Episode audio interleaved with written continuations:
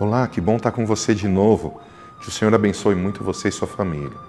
Estamos num tempo de buscar mais e mais ao Senhor. Queremos alcançar a presença dele. Sem ele, nada podemos fazer.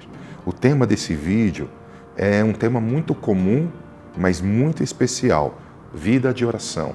Quero ler um texto para você, se você puder me acompanhar, Isaías 56, 7. Também os levarei ao meu monte santo e os alegrarei na minha casa de oração. Os seus holocaustos e os seus sacrifícios serão aceitos no meu altar, porque a minha casa será chamada casa de oração para todos os povos.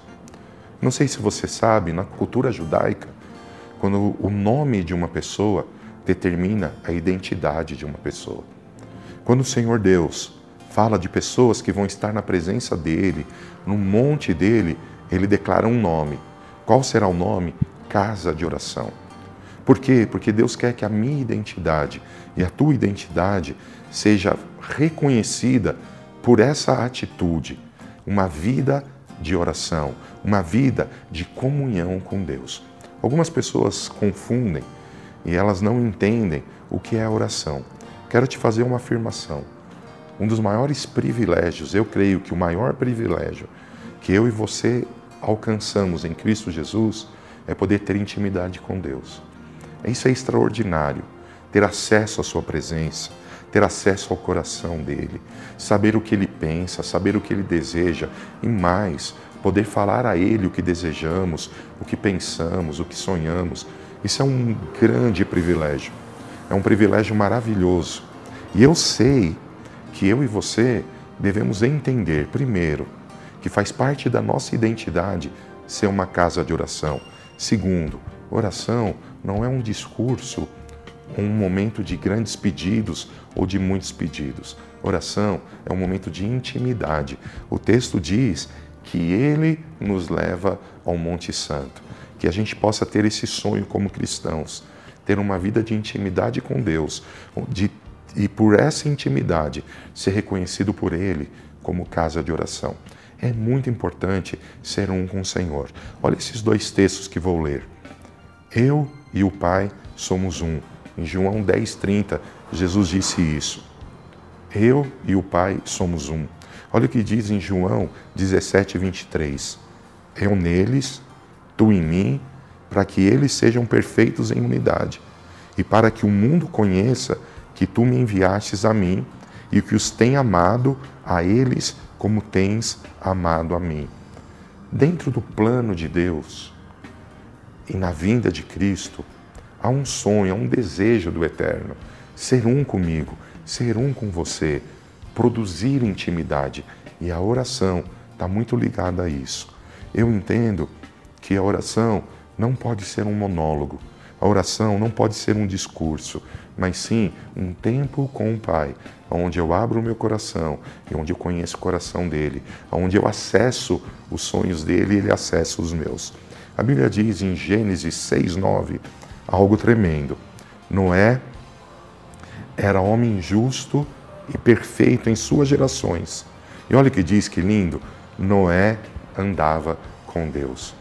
Se você puder, aí onde você estiver, diga comigo assim: eu quero andar com Deus, eu quero ter intimidade com Deus. É maravilhoso você ver na palavra que Noé, ele era um homem diferenciado. E o que diferenciava ele? Ele andava com Deus.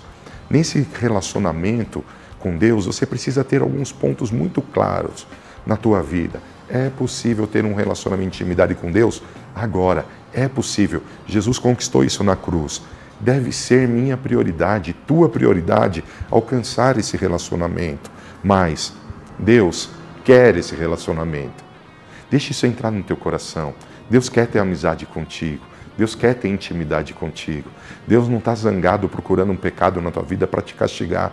Não, Ele é um Pai. Se Ele encontrar algum erro, Ele tem palavras para te aconselhar, Ele tem poder para te ajudar. Deus quer ter intimidade contigo. Relacionamento é como um ambiente, o lugar onde vivemos, o lugar onde caminhamos, o lugar onde nos movemos. Deus quer ter esse relacionamento de intimidade. O relacionamento com Deus é a chave para tudo aquilo que somos. Por isso, Deus nos deu uma identidade, casa de oração, porque Ele quer que tenhamos sucesso. Quando o meu relacionamento com Deus está fragilizado, todos os meus demais relacionamentos se fragilizam. Por quê? Porque Deus é um Deus de relacionamento, que quer relacionamento contigo e comigo. Ele quer que a gente tenha intimidade. O segredo é por oração. O caminho da oração nos leva a essa intimidade. E quando temos essa intimidade, certamente as outras áreas da nossa vida entram no lugar. Diz a palavra em Hebreus 10, 19 e 22.